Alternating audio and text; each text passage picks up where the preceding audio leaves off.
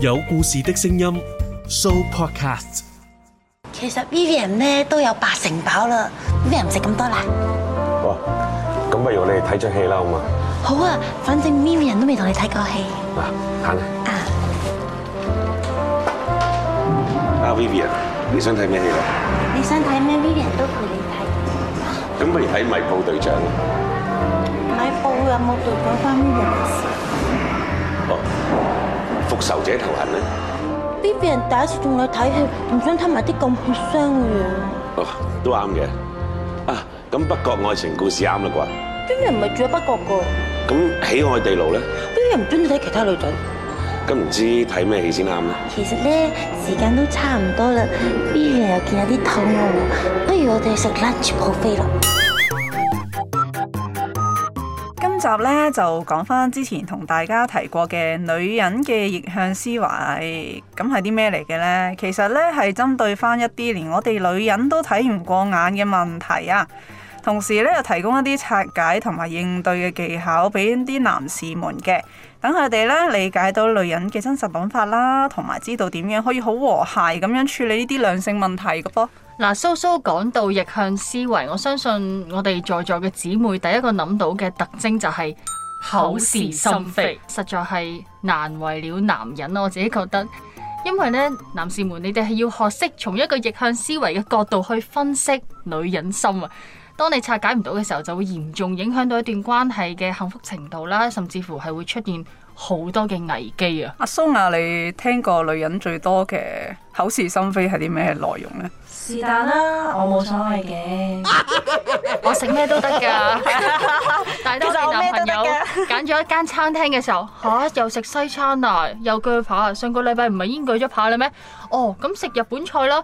吓、日本菜啊，生冷壽司嘢喎有菌喎、三文魚好多菌喎、即係口講就話是但啦，冇所謂，但係心裏邊咧就嚇唔係啊，其實佢既定咗可能有一兩個選擇，男人呢，可能就要喺嗰啲佢認為嘅既定選擇入邊作選擇咯。所以成日踩地雷咯。啊我真係覺得難為了男士即啊。係其實是但並不是是但咁解。即係不過咧，好多時候咧，我覺得呢個都係涉及到男女大不同嘅課題啦。嗯男人直來直往，唔係好中意轉彎抹角嘅。真漢子是就説是，不是就説不是啊嘛。但係我哋女人呢，好多時硬係要講反話嘅，究竟個原因係點 呢？因為唔想俾佢直接知道你內心嘅想法，就係想婉轉啲。聽到之後咧，又覺得啊，好似幾好喎，你啲就得人啊，係啦，幾順得人係啊，喎、順得人意咁樣。點知仲難係啊頂過唔就人嗰下。自己都會問下，譬如我之前有一集我都分享過我自己口是心非嘅失敗經歷啦，係咪先？明明想佢送我翻屋企，點知佢最後話：哦好啊，咁你自己翻屋企嘅時候，我又嬲咗佢，即係攞嚟搞咗自己。問下自己點解要講反話，諗下諗下，其實唔係好複雜嘅，好簡單。第一個為咗要 test，為咗要測試，測試佢咩？了唔了解你噶嘛？係啦，測試男人究竟有幾了解我，測試佢究竟有幾着緊我，或者有幾大嘅誠意咯。 所以永遠永遠都係失望咯，咪。你又咁樣 test 我，我又唔知道你 test 緊我，跟住我就賴係個嘢。重點係佢唔知你 test 緊 佢。冇係錯咯所以如果好嘅，當我得到一個滿意嘅回覆或者答案呢，咁我心靈呢就會得到滿足啦，或者啊好舒服啊咁樣。但係相反，如果聽到唔滿意嘅答案呢，就瞬間會得出一個結論：你唔愛我啦！你唔了解我。係啊你以前都唔係咁噶，你變 心，係咪自己攞嚟搞呢？真係做咁多呢啲測試，無時無刻誒突都擊測試啦。冇錯， 係啊都突擊啊！你覺得我會飲珍珠奶茶定啊係飲檸檬茶咧？你估錯咗，即係代表你唔了解我，跟住又揾嘢嚟跟住即嬲刻啦扁。嘴，即即刻黑面 啊！冇錯。所以男士就變咗杯弓蛇影咯，即係你每次一但凡有問句出現嘅 時候，佢就開始有陰影 啦，就究開竟始 A 定 B？開始無汗手心無汗啊，心跳加速啊。好大但係嘅考驗。你你知咁嗱，人哋問你咁你 O 唔 OK 啊？誒、咁你又話 OK，我冇嘢啊，咁人哋咪以為你冇嘢咯。咁但係有陣時我就係想，我口講唔係期望你係知道我心底裏諗乜嘢噶嘛。其實有陣時咧，男人咧少咗一樣嘢，就係睇人面色。口裏邊係咁樣講嘅，就話啊我冇嘢，但係你個眼神係屬於兇狠嘅眼神望住我冇嘢，我要有凌厲嘅眼神俾佢知道， 又或者你我係其實有嘢嘅，OK，又 或者另歪面根本上唔同佢有眼神接觸嘅，我冇事啊咁。肢體語言咧。我哦慘。男士要懂得睇呢一啲 body language 或者睇呢啲嘅眼神表情。不過講到底，以我自己蘇眉嚟講啦，我測試我嘅男朋友呢，都係希望得到更加多嘅安全感啦。因為好多時我哋女人嘅心靈都好容易好脆弱嘅。有邊個女仔唔想得到更加多嘅呵護或者係更加多嘅重視呢？咁咪去測試下你究竟仲愛唔愛我，或者你有幾咁緊張我咯？講到測試重唔重視你呢？有陣時男朋友呢都會買啲禮物俾你嘅。哎呀，咁貴唔好買啦！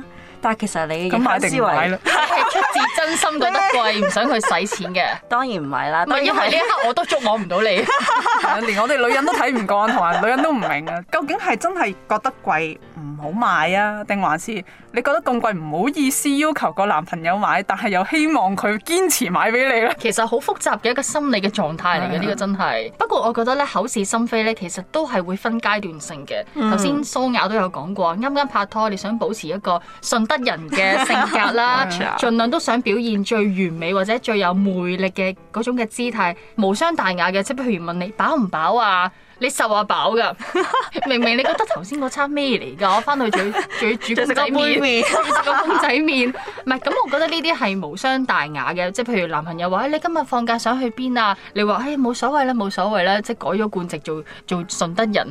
但係去到誒、呃中後期拍拖一段時間呢，我覺得女人呢、個又係我自己都要自我提醒，就係、一哭二鬧三上 吊咯，即係喐少少就話我分手啊！啊你走啊，唔想見到你，又唔想聽你你電話好啊！憎啊！啊！你好黑人憎啊！咁自己都幾過分，我試過有連續兩日啦，兩日過唔過分咧，係完全冇覆過佢 message 咯 咁我真係未試過。千祈唔好學呢個係反面教梗係唔學材啦。我都試過嬲成個月嘅，係啊， 即係可能嗰次我都唔記得因咩事嘈啦，跟住係即係佢又嬲唔揾我，我又嬲唔揾佢咁樣咯。整整下，大家就成個月就冇聯絡過啦。哇！咁咁即係分咗手定點啊處於尷尬嘅位置而家係。係啊，口講咧就話你唔好揾我。當佢真係唔揾你嘅時候咧，譬如佢都想俾個空間大家冷靜下，嗯你你就會豈有此理啊！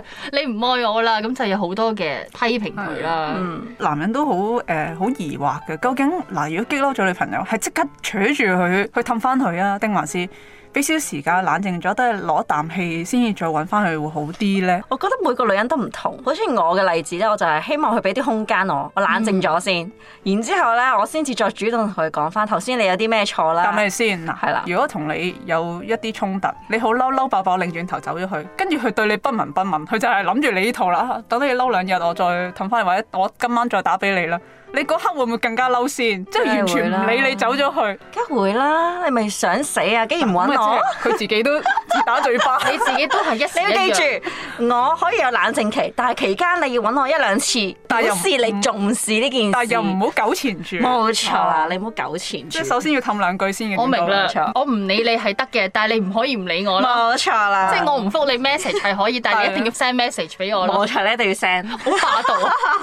啱啱聽聽下，我覺得女人真係好麻煩，好霸道。好彩我唔係你男人朋友聽完呢個節目會唔會翻嚟同你分手噶？到時你唔好翻嚟哭訴。 放心，佢已我經重新分析下蘇雅， 佢已經好了解我， 我係好耐先至要發佢一次脾氣啦。咁有陣時咧，佢講錯嘢啊，又或者係曾經何時佢試過話，我咧以前個女朋友煮過一道餸咧，係有好多土豆啊，擺翻落水度，酸炒土豆絲啦。喺呢一刻我嬲咗，你竟然掛住第二個女人嘅餸，未死過啊！誒，我覺得你男朋友喺呢一方面都真係要留意 下。咪就係咯，呢個係最切忌嘅一個禁忌嚟嘅，就係喺你現任女友面前講講你你前前女女朋友友嘅餸，廚藝有幾咁好，幾好或咁者唔精好湛。都唔應該講。我覺得係啊，呢個字真係係啊唔可以提嘅其。實佢傻豬啫，佢話：，哎，我以前唔知喺邊度食過一道餸咧，誒係咁咁咁嘅，咪咁咪得算咯使乜強調前女 友？之後話其實佢只不過係覺得嗰個餸係可以試下煮，但係佢冇話諗過嗰個人。你以後食呢個餸都會諗起佢噶 咯我。就係咯，我就話咁我以後唔煮俾你食啦。所以咪話咯，男同女嘅思維好大不同。男人直來直往，佢就係覺得嗰味餸好食，冇但係錯，佢冇諗到個前女哦前友，女友即係大家個焦點放錯咗冇錯啊！你個焦點就係佢前女友，佢個焦點就係土豆 絲。係咯，咁佢就回味緊個菜，你 係回味緊佢女朋友。所所以呢啲就係女人嘅逆向思維咯，你明唔明啊？女人就會覺得你不人講緊應你該嘅係女太朋友敏感啊！呢一點係係係係啊，但我都比較敏感同情阿蘇雅嘅男朋友嘅，即係已經揾咗蘇雅已經好不幸嘅啦。 咁又唔好仲咁要講。仲要仲要學習，即係聽我哋節目學習點樣應對阿唔係蘇題雅。外話，蘇雅係廚藝好了得嘅一位姊妹嚟嘅，都要多多學習啊！土豆絲唔好食啦，佢大把餸可以俾你食 啊！下次整麻辣土豆絲去啦。蘇雅整泰式沙律好好㗎，男朋友啊某人嘅男朋友，係咪食過？ 咁真係要食啦，係忘記咪土豆絲啦。 已經過去㗎啦，土豆面前絲有係。更加多嘅菜牛等住你去品嚐咧。 咪除咗口是心非之外嗯咧，女人嘅逆向思維就係、如果你愛我，你就應該點點點。啊！我曾經何時咧都有試過要求男朋友睇完套韓劇，嗰一套韓劇咧就好浪漫啦，我就話。啊！你睇人哋幾好，人哋識得咧喺個洗衣機嗰度咧擺幅畫，誒、擺幅天空啦，因為而家冇得疫情喺啦喺。洗衣機度擺幅天空，係啊，你講緊即係咩幻想緊自己去你搭講緊緊飛乜機嘢咁， 坐喺個洗衣機前面。玻璃嗰個係啊係啊玻璃我清楚啲咯。當洗衣機就擺個洗衣機天空咪啦好真係似洗洗衣機好似一個誒窗窗窗飛機嘅窗哦望出去出去，即係貼咗喺個圓形嗰個位置啦。嗯跟住佢咧就坐咗喺度啦，之後幻想佢哋飛去第二度啦，因為而家冇疫情啊冇得飛。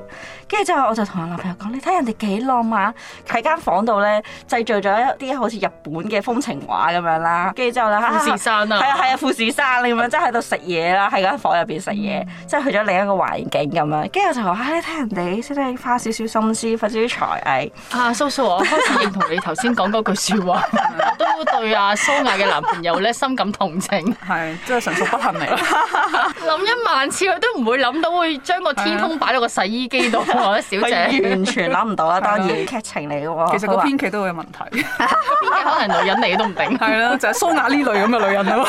諗埋啲根本冇可能實現嘅浪漫橋段，唔 make sense，係超級離地嘅。但係我覺得呢啲都好小事啫。但係咧，最慘係如果你愛我，你應該等我咯。點等咧？點等先？即係好似你上次個 friend 咁 啊，你等佢一個鐘嗰啲先叫愛啊？其實我唔知係咪上一輩啲阿媽教女咧都係咁。矜持要矜要貴，經貴扮高竇咁樣好啦咯咁你等我一日啦咁總之你唔可以早到，你一定遲過去出現。到咗咧都要扮未到，對面街啊，喺條柱 度啫。 轉轉角位嗰度啊，見到佢到咗啦，再要等多五分鐘先出現咁樣。所以呢個遲到嘅藝術呢，係好高深嘅學問，真係測不透又摸不着嘅，或者都係一個 test 嚟嘅，測試我男朋友對我嘅包容程度究竟有幾大啦。通常都係遞增式嘅測試，五分鐘先，廿分鐘，甚至乎一個鐘或者一 日失咗 蹤。殺着咗真逆係。向思維就係你等得越耐呢，你越唔嬲呢，就代表你越愛我 啦。係啦，其實又或唔者係咯緊張真係好變態嘅呢種一啲都唔係啊各位聽眾思維方式非常之奇怪咁啊。但係呢奇怪。啲都小事啦，呢日常生活中嘅小浪漫啫。咁但係即係有啲話，唉如果你愛我，你唔應該望其他女人咯。做異性絕緣體哦啦，係嘛？係啊，甚至乎啲女性一行近你半米範圍或者半徑範圍之內，就要黑面一腳伸開佢 嗰啲咧其實咧，女人嘅逆向思維，你喺呢一樣嘢度咧，我又想講下，女人有陣時見到個男仔靚仔啲、英俊啲，其實都會望到咁你望唔眼啦啊望先當然望啦，你會唔望啦？ 所謂寬己嚴人但就係係可咁嘅能意思係啦。啦可能你男朋友未必察覺得到，但女人一定察覺得到個男朋友就係望住第二個女人。佢哋會眼金金。咪調翻轉咁諗，如果你真係要求你嘅男朋友由 day one 開始就係成為一個異性絕緣體，咁首先你要問下自己，你接唔接受到佢真係除咗你之外，佢係對其他人好冷淡嘅，即係好冇禮貌，即係好冇愛咁去對待其他人。除咗你之外，佢當一切嘅異性都係透明，你係咪真係想你男朋友做一個咁嘅人先？正確嘅價值觀就係你要扭轉翻咯，冇理由咁樣樣嘅。你要求你男朋友做異性絕緣體，咁你自己呢？咁你做唔做到先？係啊你做唔到嘅時候，咁你就唔好咁樣寬己嚴人咯。錯，咁佢可能會享受咧。我男朋友或者我老公眼裏面淨係得我一個， O K，舒啊服就 得啦。有啊但係至於自己做唔做另一樣嘢咯。嗯所以咪話唔得咯，唔 OK 咯，唔 fair 咯，係係啦。哦 fair 啦，愛情不嬲都唔 fair。你睇下蘇雅芝啦，邊有 fair 啊過 啫？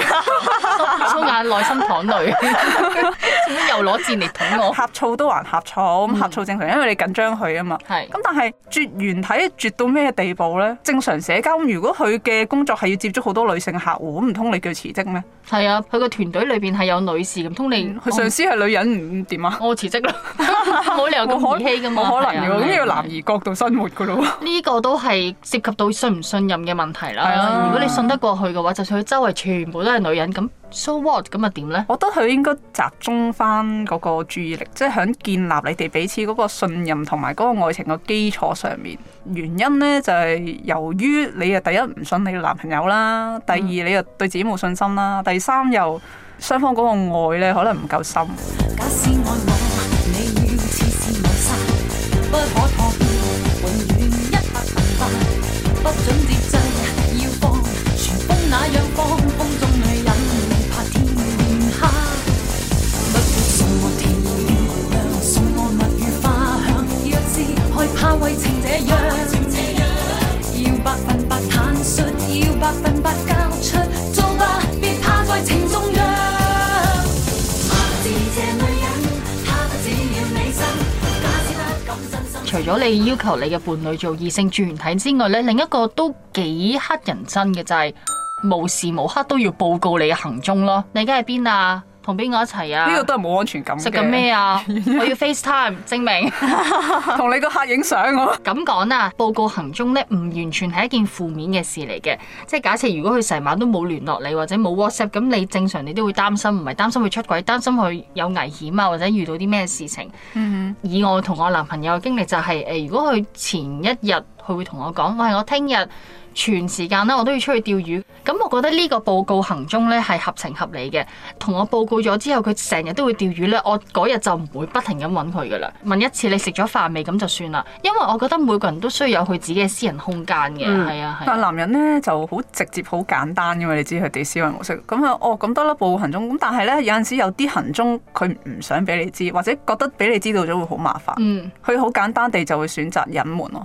其實好短嘅嗰個時間，好容易掩飾到，可能兩三個鐘咁樣。跟住哦，我嗰段時間有嘢做喎咁樣。就要咁但係睇事後你俾佢發現到嘅時候咧，就炒大鑊啦。你就大件事係啦。啦，點有解咩？需要隱瞞係咯，我呢？ 就係就算你係見咗一個男人或者見到一個女人，可能佢出席一啲群體嘅活動，但係個群體活動裡面可能有佢前女友啊，又或者係一啲以前嘅曖昧嘅對象，而嗰個對象係你知道或者你誒、呃、認識嘅，唔想你諗咁多嘢。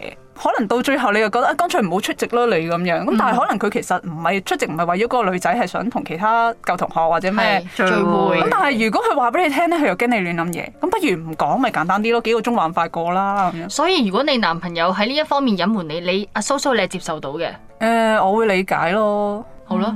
係啊，即係我覺得係可以理解。冇乜問題。因因為我覺得男男人有陣時係怕麻煩多過真係佢想做啲咩古惑 嘢。除非佢真係其他嘢嘅啫，如果唔係，我覺得隱瞞冇乜嘢咪咯。所以嗰位嗱，姊妹除非事後俾我發現到佢真係去嗰度係為咗同嗰個人曖昧啊，係啦黐頭毛咁影相咁就冇啊得動預機，很重係咁啦要就。冇得原係啦諒啦。咁所以咧，我都奉勸各位姊妹，你 check 行蹤係冇問題嘅。但係如果你動機係驚佢出軌啊，或者係透過 check 行蹤去釋除你嘅疑慮嘅話咧，咁我覺得適可而止啦。呢件事嗯俾對方好大壓力㗎。調翻轉，如果佢成日都 check 你行蹤，咁你都唔高興啦。哦，你真係唔信我啫，成日懷疑我同我邊個邊個一齊，係啊，係啊好多嘢都係雙向嘅。咁即你係調唔翻通轉以後頭有就得㗎有啦佢。出現嘅約會我都我就唔會去啊咩咁樣，係啊，好辛苦嘅。其實兩個人相處最緊要係舒服啊嘛，係咪先？但係呢啲我覺得咧都唔係最難頂啊！我見過有啲情況咧係有啲女仔咧當自己個男朋友好似奴才咁樣啊，即係覺得喂你愛我，你梗係要呵護備至、服侍周到噶啦。咁我食牛扒，你梗係幫我鋸噶啦。我啊食蝦你梗係幫我剝㗎 啦。咁你嗰個男朋友究竟係襯托起你嘅王子啊，定係服侍周到嘅奴才先？ 子公嗰主啲究竟係配太監啊，定係配王子先？你想配邊樣先？嗯啱唔啱啊？即係如果你要配嗰個係奴才，冇辦法，你當佢公主身邊嘅一個太監咁樣。啊，你同我抹地下，幫我綁鞋帶咁樣。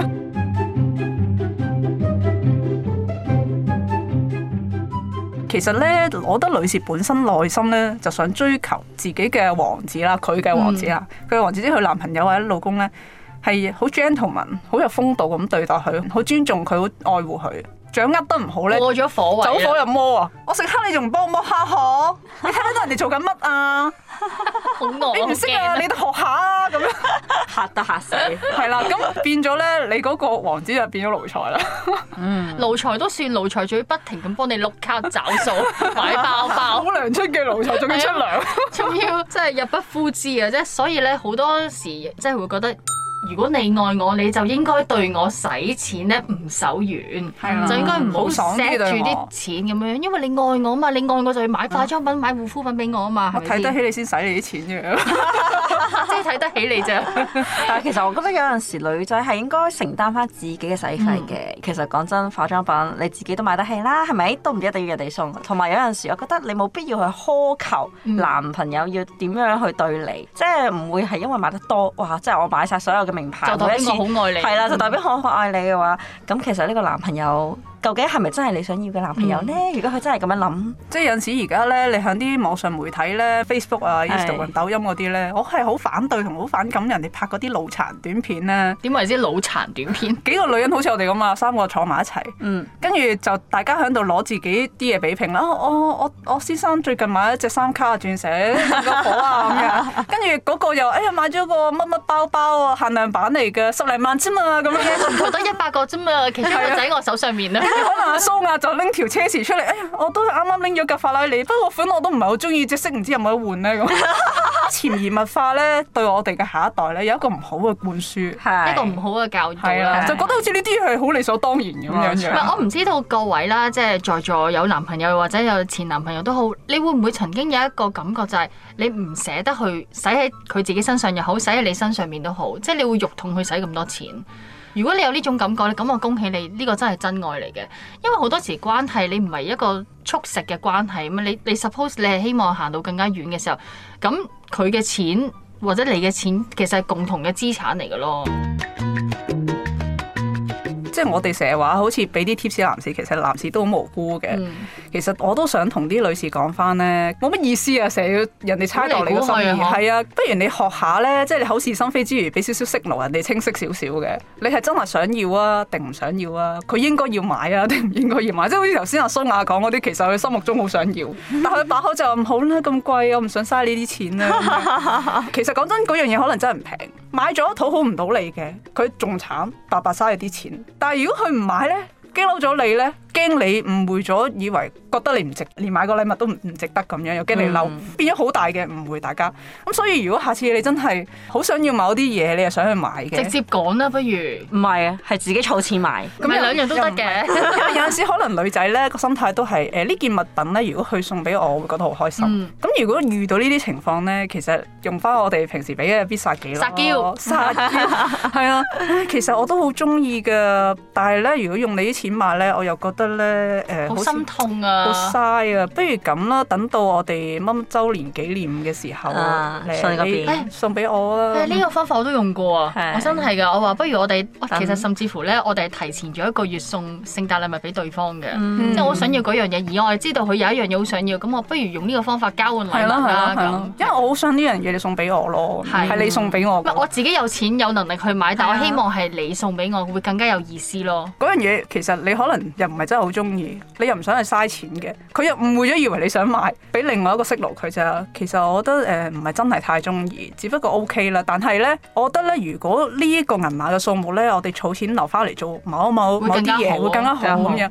咁佢就會好清嗯晰，哦，原來你想將呢個錢擺喺第二度咁樣，慳錢之餘，你係諗緊啲錢係點樣運用，即刻蘇亞變咗持家有道 嘅而內座 啊！內助，簡直就係、咁所以點解我哋不停強調呢個節目唔係淨係俾女人聽噶，男人都好需要聽嘅。譬如今係集啊逆向思維，我哋有好多方法教男士們拆解呢啲咁嘅難題之餘，更重要係希望一班姊妹們夠噶啦，要係時候要停止嘅呢啲逆向思維咧，一啲都唔好玩啊！時間咧真係好寶貴，你唔好嘥咁多時間去猜嚟猜去、估嚟估去，係冇意思咯。 Hello，各位 ladies，又係我 gentleman 啊！我老友阿強嗰日喺限聚令下，都特登約我出嚟食 lunch。我都知佢梗係有啲嘢噶啦。果然，阿強嚟到都未嗌嘢食，就開始大吐苦水啦。阿強話：我知我係遲鈍啲，經常開口及着你激親阿 Mary 佢。咁查實我好願意道歉噶，咁錯就要認啊嘛。但係 Mary 佢次次都淨係喺度面黑，問佢係咪唔開心，佢又話冇。咁但係明明都係有嘢嬲啊緊噶，越問佢咩事，佢就越唔答，越嬲。我亦都問到興晒，咁大家咪不歡而散啦。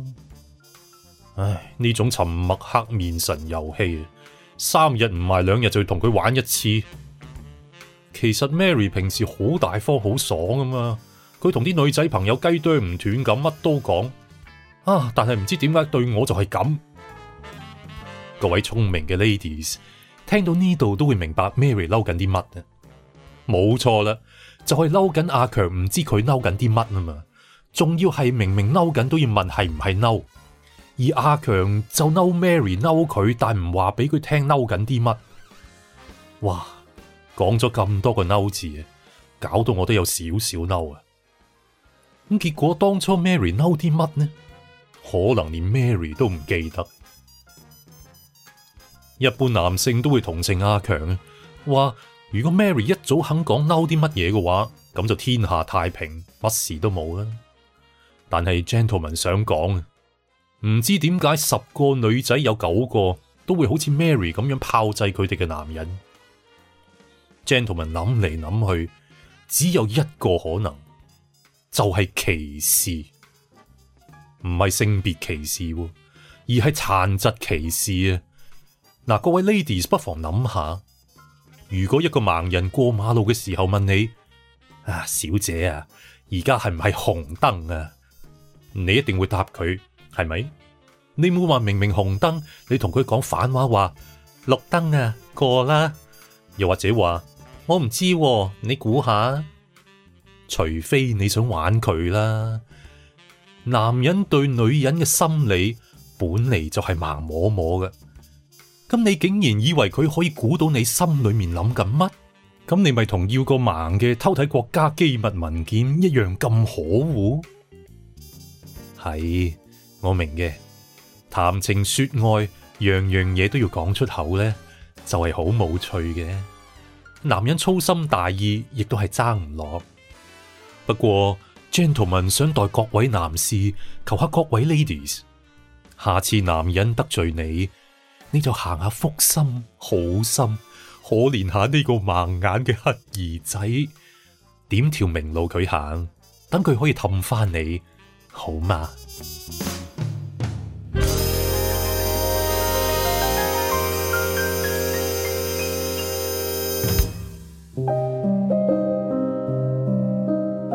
有蘇眉故事的聲音。